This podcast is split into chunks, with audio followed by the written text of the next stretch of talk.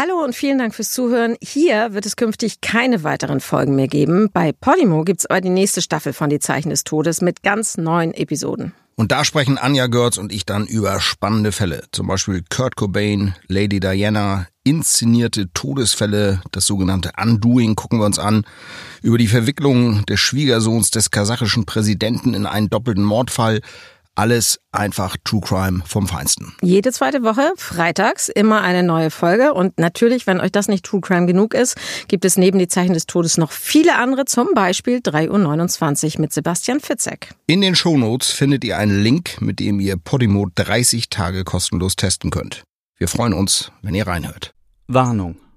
Dieser Podcast enthält Details über den grausamen Tod eines sechsjährigen Jungen, der auf einem Schulhof von Kampfhunden getötet wurde. Einige Hörerinnen und Hörer könnte das verstören.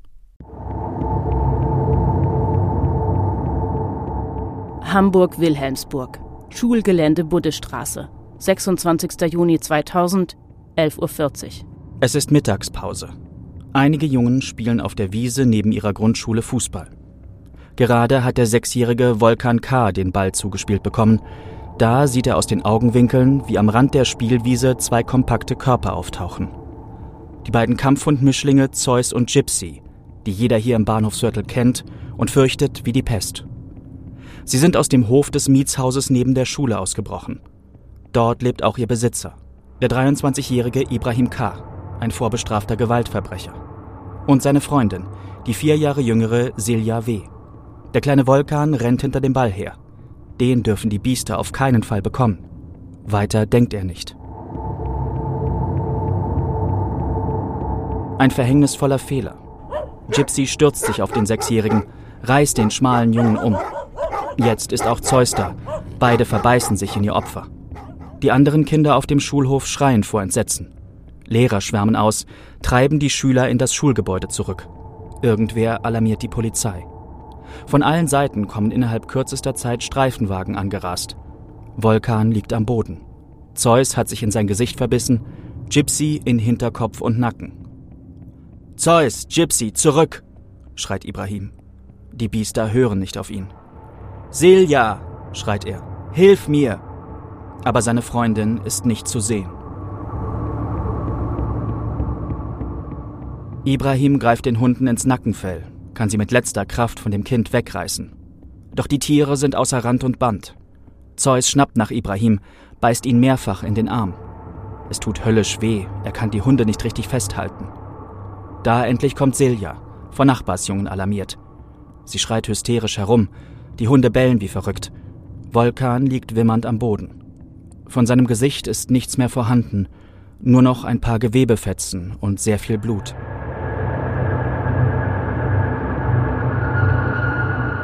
Halt die Hunde fest, schreit Ibrahim. Ich kann nicht mehr. Sein Arm fühlt sich taub an. Silja packt die Hunde beim Halsband Ganz kurz sieht es so aus, als könnte sie Zeus und Gypsy bändigen. Da kommt Vulkan hoch und versucht auf allen Vieren wegzukriechen. Die Hunde reißen sich los und stürzen sich erneut auf ihre Beute. Denn nichts anderes ist Vulkan für sie. Die Pitbull-Mischlinge, von denen jeder mehr Gewicht auf die Waage bringt als der sechsjährige Vulkan, sind im Blutrausch. Erneut verbeißen sie sich in seinen Kopf und Nacken. Schießen Sie die Hunde tot, schreit jemand. Fünf, sechs Polizisten sind mittlerweile vor Ort. Zwei von ihnen haben die Schusswaffen gezogen, doch keiner wagt es zu schießen. Zu groß ist das Risiko, versehentlich den Jungen zu treffen. Unvorstellbare zehn Minuten dauert Volkans einsamer, hoffnungsloser Kampf, als Zeus erneut für einen Moment von seinem Opfer ablässt. Einer der Polizisten feuert einen Schuss auf den Hund ab. Er bricht zusammen. Auch Gypsy lässt den Jungen vor Schreck los. Vulkan beginnt wieder wegzukriechen, doch Zeus rappelt sich auf und will sich erneut auf den Jungen stürzen. Der Beamte gibt einen weiteren Schuss ab, dann noch einen. Er feuert aus kürzester Distanz sein ganzes Magazin leer. Dann endlich bleibt der riesige Kampfhund leblos liegen. Auch Gypsy wird kurze Zeit später von Beamten aufgespürt und erschossen.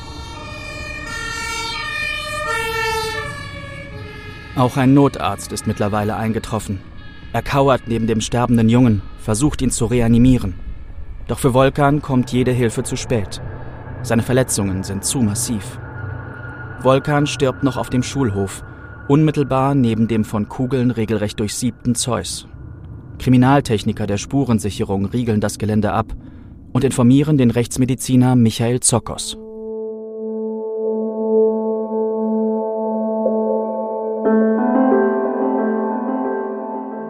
Die Zeichen des Todes. Der einzig wahre True Crime Podcast mit Deutschlands bekanntestem Rechtsmediziner Michael Zokos.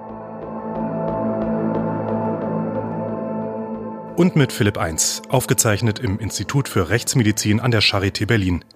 Willkommen zu dieser, ja, man muss sagen, verstörenden Episode der Zeichen des Todes. Äh, ein sechsjähriger Junge am helllichten Tag von zwei Kampfhunden angegriffen, zerfleischt und getötet auf einem Schulhof und drumherum die Lehrer, Polizisten, Ärzte und niemand konnte was tun.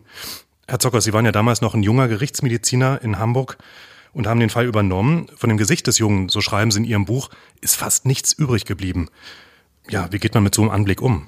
Sie haben es ja schon gesagt, es war tatsächlich ein grausiger Anblick. Ein Anblick, den ich bis heute nicht vergessen habe, den ich mein ganzes Leben nicht vergessen habe. Da liegt ein kleines Bündel Mensch. Volkan war ja nicht mal 120 Zentimeter groß, wog 22 Kilogramm vor ihnen auf dem blanken Stahl des Sektionstisches und der hat nur noch einen Totenschädel. Er hat also überhaupt keine Weichteile mehr im Gesicht. Da schaut sie einen Totenschädel an, aber irgendwas an dem Bild stimmt zusätzlich nicht, dass nämlich der Totenschädel Augen hat.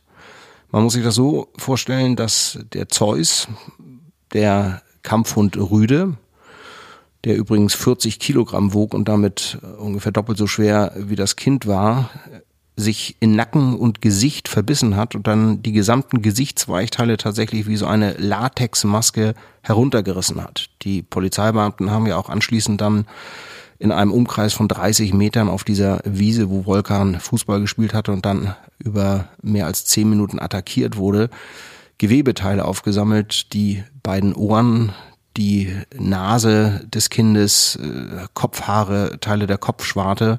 Und was noch dazu kam, dieses Kind, dieser kindliche Totenschädel war intubiert. Das heißt also auch die Rettungssanitäter, die Notärzte haben natürlich diesen Anblick vor Augen gehabt und mir ist auch eine Schilderung, um kurz schon mal zu springen zur Gerichtsverhandlung. Man muss vielleicht aber kurz erklären, intubiert, Sie haben das gesehen, weil dort noch ein Stück ja, Medizingerät praktisch im, im Kiefer. Genau, also ein, ein Beatmungstubus, den man bei Schwerverletzten mit Kopfverletzungen hineinschiebt in die Luftröhre, damit die Atemwege frei sind und der kam noch so aus diesem Schädel heraus und äh, das, das war auch für mich völlig surreal. Da liegt dieses kleine Bündel Mensch, daneben liegen diese massiven, bulligen Kampfhundkörper im Sektionssaal auf Baren und äh, das war natürlich wirklich für alle eine unfassbar bedrückende Situation und natürlich auch tatsächlich äh, was völlig Neues.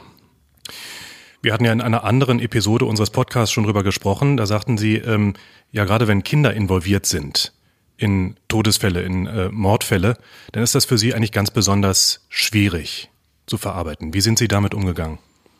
Also das ist ein Fall Vulkan, den ich nie in meinem Leben vergessen werde. Ich habe die Bilder nach wie vor im Kopf. Ist jetzt nicht so, dass sie mich verfolgen, aber das ist was, was irgendwie immer, wenn es um Kampfhundediskussion geht, wenn es um gefährliche Hunde geht, bei mir präsent ist, dieser Totenschädel mit den Augen. Das ist äh, was, was man nie vergessen wird. Da gibt's ähnliche andere Fälle mit Kindern, aber der tritt nochmal ganz besonders hervor, dieser Fall von Volkan. Was mich verwundert hat, ähm, als ich die Geschichte gelesen habe in Ihrem Buch, äh, Die Zeichen des Todes, gleicher Titel wie unser Podcast, wozu braucht es in diesem Fall überhaupt eine Sektion? Der Tathergang ist ja eigentlich eindeutig. Ja, aber das ist im deutschen äh, Strafgesetzbuch vorgeschrieben, dass eben äh, fragliche Tötungsdelikte durch eine Obduktion untersucht werden, durch eine gerichtliche Leichenöffnung. Ähm, und in diesem Fall gab es ja auch verschiedene Fragestellungen. Da sind zwei Hundehalter, zwei Kampfhunde, die das Kind angreifen, die das Kind attackieren. Und es muss ja auch ein, eine gewisse Schuldzuweisung, beziehungsweise es muss der Hauptverantwortliche später in der Gerichtsverhandlung festgestellt werden. Das ist das eine. Das andere ist, dass natürlich die Todesursache des Kindes definitiv geklärt werden muss. Und die nächste Frage war, durch die Untersuchung der beiden Kampfhunde zu klären, sind die vielleicht im Vorfeld scharf gemacht worden. Das heißt, finden wir Spuren früherer Hundekämpfe, von irgendwelchen Gewalteinwirkungen gegen die Hunde, möglicherweise auch durch den Hundehalter, sind sie vielleicht sogar durch Anabolika oder Amphetamine scharf gemacht worden, was auch nicht ganz selten ist in dieser Hundekampfszene oder in dieser Kampfhundeszene. Das waren eben die Fragestellungen. Das heißt zunächst einmal die Obduktion des Kindes mit der Frage, was eben im deutschen Strafgesetzbuch verankert ist, ist das wirklich die Todesursache?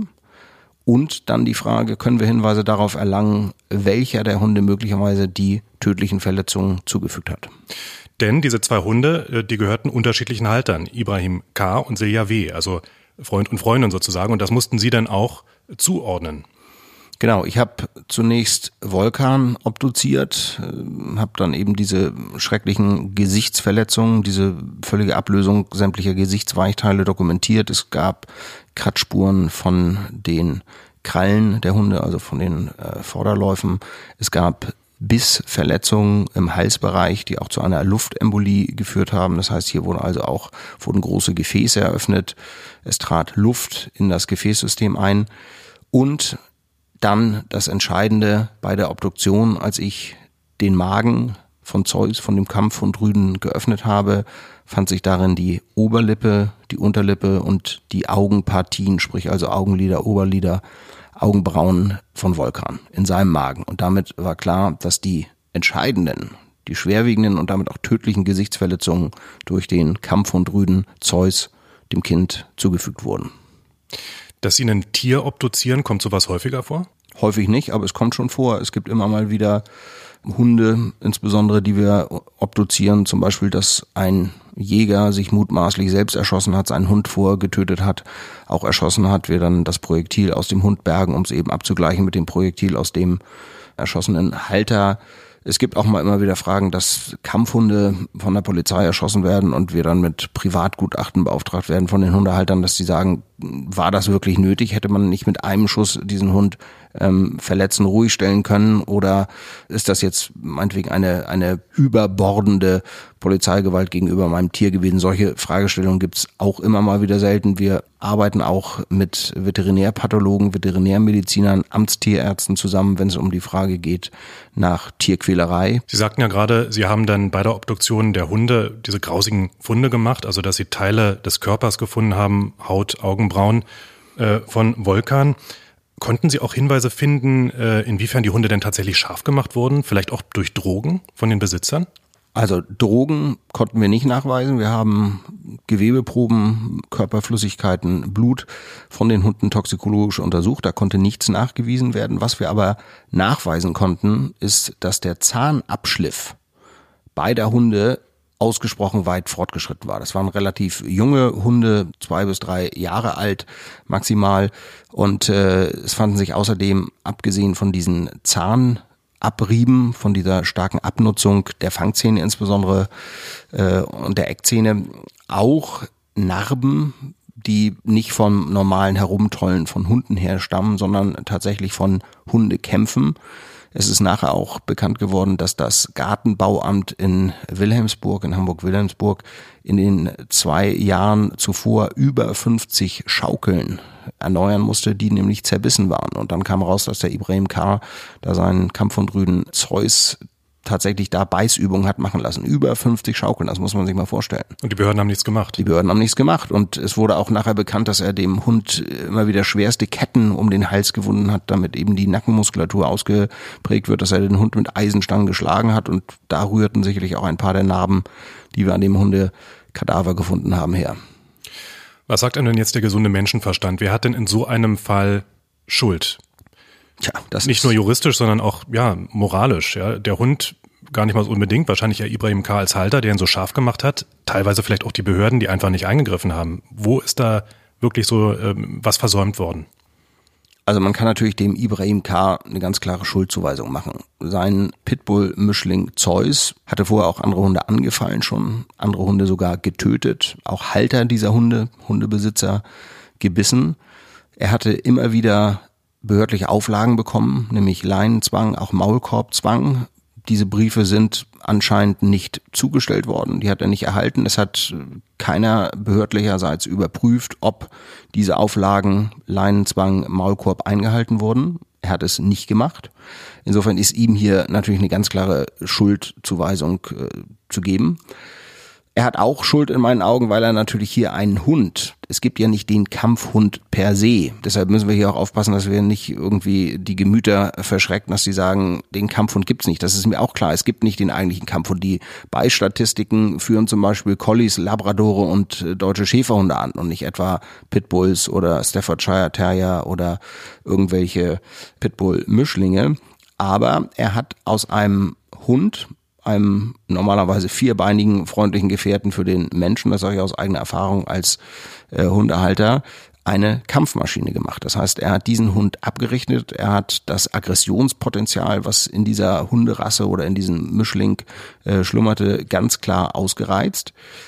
Aber nicht nur Ibrahim K. kann man hier Schuld zuweisen, auch natürlich den Behörden, die eben diese behördlichen Auflagen nicht überprüft haben. Ähm, es handelte sich bei Ibrahim K. um einen mehrfach vorbestraften Gewalttäter, der illegal eine Schusswaffe besessen hatte, der sich durch Drogendelikte immer wieder, wie gesagt, Körperverletzungen schon auf sich aufmerksam gemacht hatte.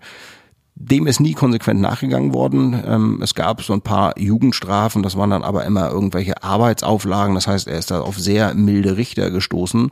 Und äh, insofern ist auch unserem Rechtssystem sicherlich ein Versagen in dieser Richtung vorzuwerfen. Und es war natürlich auch noch eine unheimlich unglückliche Verkettung von Umständen, dass nämlich dieses Schulgelände in Wilhelmsburg die Buddeschule nicht durch einen Zaun abgegrenzt war von dem Wohnhaus nebenan in dem Ibrahim K. und Silja W. wohnten und wo dann eben an diesem schicksalhaften Tag die beiden Hunde im Hof spielten, dort dann aus dem Hof ungehindert ungehindert rausrannten und dann auf das Schulgelände und da spielten die Kinder und dann ist genau das passiert, was wir als Schlüsselreize bezeichnen, nämlich die Kinder haben Fußball gespielt, äh, wenn Kinder rennen, wenn Kinder hoch schreien, Kinder haben sowieso eine kleinere Figur, sind, sind kleiner als Erwachsene, haben eben nicht so ein dominantes Auftreten, dann sind diese Trigger angesprungen und äh, der Hund hat darin quasi sein Beuteschema erkannt, hat Volkan als Beute gesehen.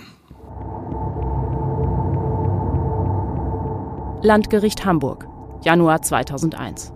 Ein gutes halbes Jahr nach dem tödlichen Hundeangriff auf Volkan K. wird den beiden Hundebesitzern der Prozess gemacht. Vor dem Hamburger Landgericht muss sich Ibrahim K. wegen Körperverletzung mit Todesfolge verantworten. Silja W. ist wegen fahrlässiger Tötung angeklagt. Die Staatsanwaltschaft fordert achteinhalb Jahre Haft für Ibrahim K. und zwei Jahre und neun Monate Jugendstrafe für Silja W. Ibrahims Verteidiger dagegen drängt auf einen Freispruch für seinen Mandanten. Michael Zokos ist als Sachverständiger bei der Verhandlung anwesend. Mit dabei hat er die Schädel der beiden Pitbull-Mischlinge.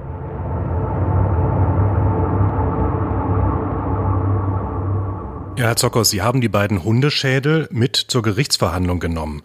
Was wollten Sie damit demonstrieren? Ich wollte damit einerseits die unwahrscheinliche Beißkraft, dieses Beißvermögen dieses Hundeschädels oder der beiden Hundeschädel demonstrieren, denn diese Fangzähne und auch die Eckzähne, gerade in diesen Gebissen von den äh, Pitbull-Mischlingen, das sind wie Messer. Die sind unheimlich scharf, die sind unheimlich robust. Das wollte ich zeigen. Das heißt, warum konnte es eigentlich überhaupt zu diesen massiven Verletzungen kommen? Das sind natürlich keine Verletzungen, die irgendwie durch so einen Chihuahua hervorgerufen werden können, sondern einfach diese Dimension zu zeigen und auch zu zeigen, dass der Abschliff eben ausgesprochen weit fortgeschritten war, was eben belegte, dass diese Hunde für Hundekämpfe abgerichtet wurden, scharf gemacht wurden und Beißübungen mit ihnen gemacht wurden.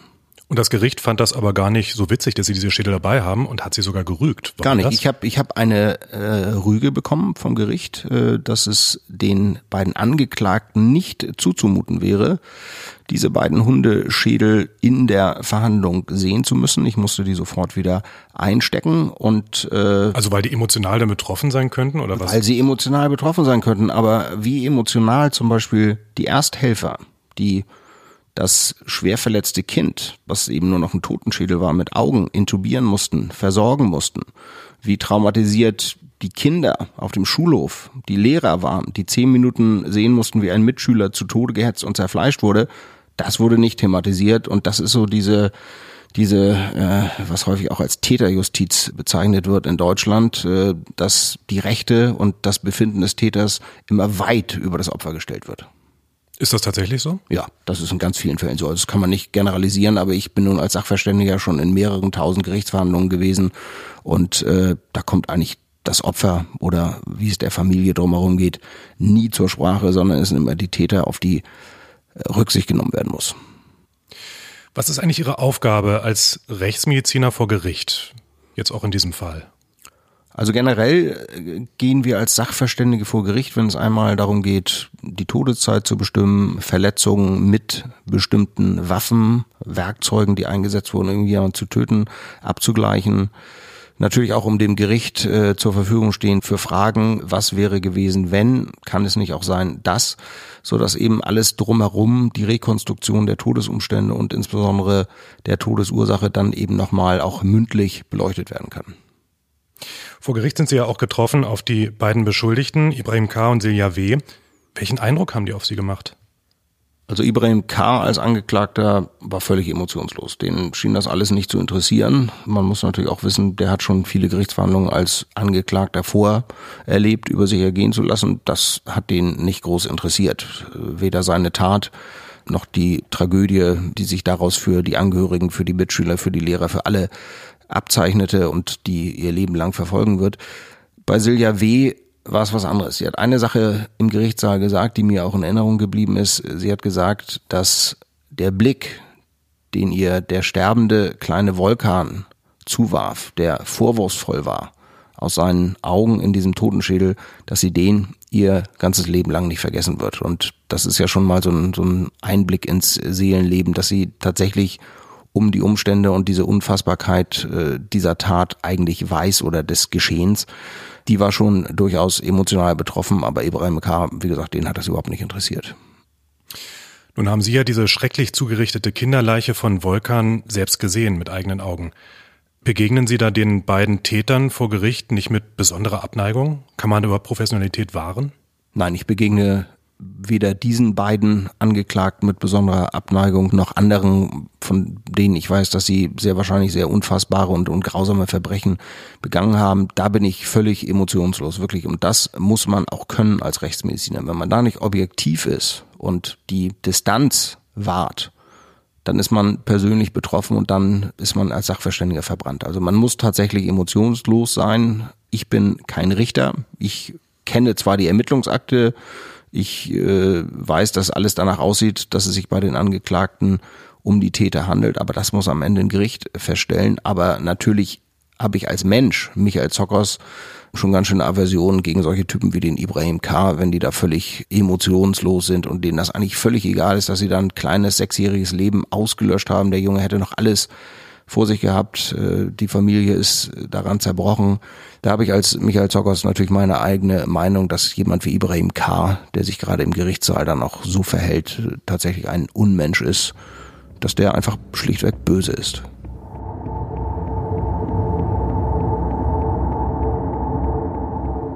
Nachdem die Beweisaufnahme abgeschlossen ist, die Zeugen und Michael Zockers als Sachverständiger angehört und die Plädoyers gehalten worden sind, verkündet der Vorsitzende Richter im Januar 2001 das Urteil. Beide Angeklagte haben sich der fahrlässigen Tötung schuldig gemacht.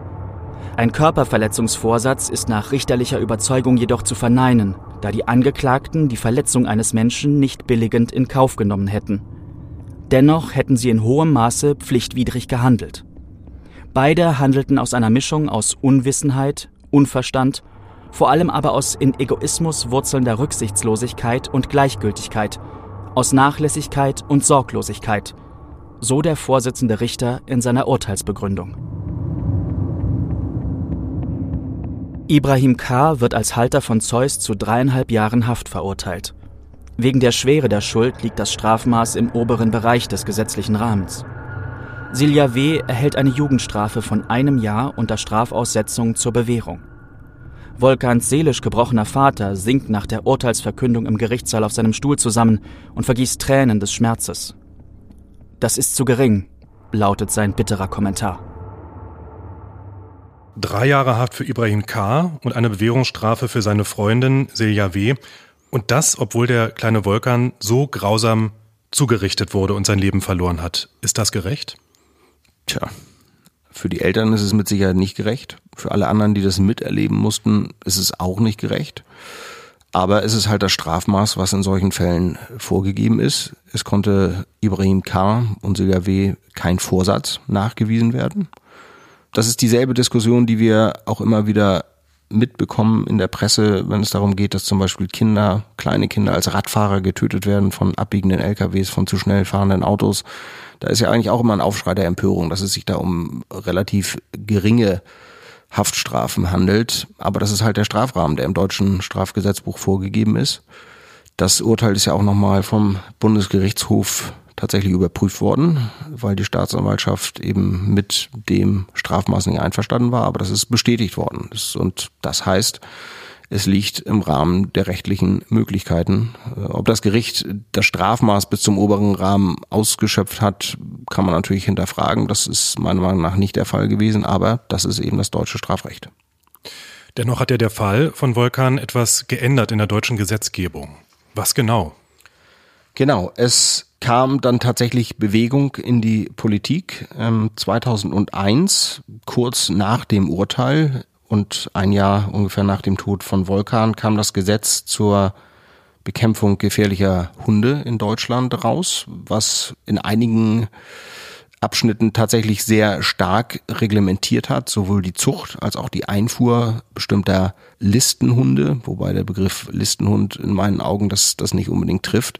Also äh, besonders gefährliche Hunde, besonders man sagen. gefährliche Hunde. Dann haben die einzelnen Bundesländer auch, und da war Nordrhein-Westfalen von der Schärfe her führend, eigene Hundeverordnungen erlassen. Insofern der Tod von Volkan hat einiges bewegt, aber diese ganze Gesetzgebung, das war seit Mitte der 90er Jahre bekannt, dass da was getan werden muss. Insofern, wenn die Politik da eher aktiv geworden wäre, hätte vielleicht das Leben von Volkan gerettet werden können. Sind es denn tatsächlich die Hunde, die gefährlich sind, auch die sogenannten Listenhunde, oder sind das nicht tatsächlich die Halter, die einfach für eine falsche Erziehung der Hunde verantwortlich sind? Es sind natürlich nicht die Hunde. Ein Hund ist ein Hund. In dem einen mag genetisch vielleicht anderes aggressives Potenzial schlummern. Natürlich gibt es auch unterschiedliche Staturen, ob ein Hund kräftig ist oder nicht, wie, wie die Zähne, wie das Gebiss ausgebildet ist. Aber natürlich sind es die Hundehalter, die dafür verantwortlich sind. Man kann nicht den Hund per se dafür verantwortlich machen. Deshalb, wenn ich hier von Kampfhunden rede, ist das auch keine Herabwürdigung oder Brandmarkung irgendwelcher Hunderassen. Ich finde aber auch diesen Begriff Listenhunde völlig unpassend. Aber es ist immer der Hundehalter und wenn man wie hier einen mehrfach vorbestraften Gewalttäter mit so einer potenziellen Kampfmaschine ungehindert schalten und walten lässt, dann ist das natürlich eine ja, fatale Situation, aber es sind die Hundehalter und nicht die Hunde, die man verantwortlich machen muss. Was folgt daraus? Also gerade äh, um solche Todesfälle zu vermeiden, müsste man also Menschen mit Vorstrafen die Haltung von bestimmten Hunden einfach komplett verbieten? Oder was gibt's noch für Möglichkeiten, damit so ein Fall wie der von Volkan sich nicht mehr wiederholt? Ich meine mich zu erinnern, dass damals in Hamburg dann auch ein sogenannter Hundeführerschein eingeführt wurde. Das heißt, dass einerseits über ein polizeiliches Führungszeugnis und auch durch Umgang und Kenntnis des eigenen Hundes oder des Umgang mit Hunden allgemein Dinge abgeprüft wurden bei Hundehaltern, bei potenziellen Hundehaltern und das hat sich, glaube ich, bewährt. Sie haben es ja schon erwähnt, Sie sind auch selbst Hundehalter gewesen. Wie hat sich Ihre Haltung, Ihre ganz persönliche Haltung gegenüber Hunden verändert nach dem Fall von Volkan? Überhaupt nicht, gar nicht. Also ich kann Hunde einschätzen. Ich würde von mir behaupten, dass ich einen Hund, der mir entgegenkommt, auf der Straße einschätzen kann, wie das Verhalten ist. Deshalb sage ich meinen Kindern auch, geh einfach weiter. Ich streichle auch die meisten Hunde, die mir auf der Straße entgegenkommen, auch wenn das Hunde sind, die zu diesen äh, Listenhunden gezählt werden oder die einige als Kampfhunde bezeichnen. Ein Hund ist im Prinzip wie ein Kind. Der ist neugierig, äh, der will spielen und die meisten Hunde haben ja auch keine schlechten Erfahrungen gemacht. Und mein Umgang mit Hunden hat sich durch den Fall Volkan überhaupt nicht verändert. Gar nicht. Dennoch haben Sie ja die beiden Schädel von den Pitbulls, die Sie auch äh, ins Gericht mitgenommen haben, die stehen immer noch bei Ihnen im Büro. Ich glaube da hinten. Das ist richtig. Die stehen hier vorne in der Vitrine. Ich konnte es damals nicht übers Herz bringen, die zu vernichten, wegzuwerfen und habe sie jetzt tatsächlich hier seit äh, ja, 20 Jahren jetzt in meinem Büro stehen, um einem kleinen Jungen, dem es einfach nicht vergönnt war, sein Leben zu leben, ein Andenken zu bewahren. Die Zeichen des Todes. Der einzig wahre True Crime Podcast mit Michael Zokos, Gerichtsmediziner und Professor an der Charité Berlin.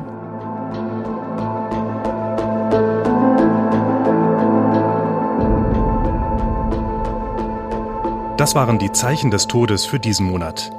Noch ein kurzer Hinweis in eigener Sache. In der vergangenen Episode ist einigen Hörern aufgefallen, dass wir versehentlich die Elbe in der Ostsee haben münden lassen und ähm, richtig ist natürlich in der Nordsee. Vielen Dank für die Hinweise und fürs Zuhören und auch Ihnen vielen Dank, Herr Zockers. Ja, also nochmal kurzes Wort in eigener Sache. Das weiß ich wohl, dass die Elbe in der Nordsee mündet, aber manchmal ist man eher auf die fachlichen Dinge konzentriert als auf die Geografie. Aber ich komme selbst von der Ostsee und weiß, da war die Elbe relativ weit entfernt.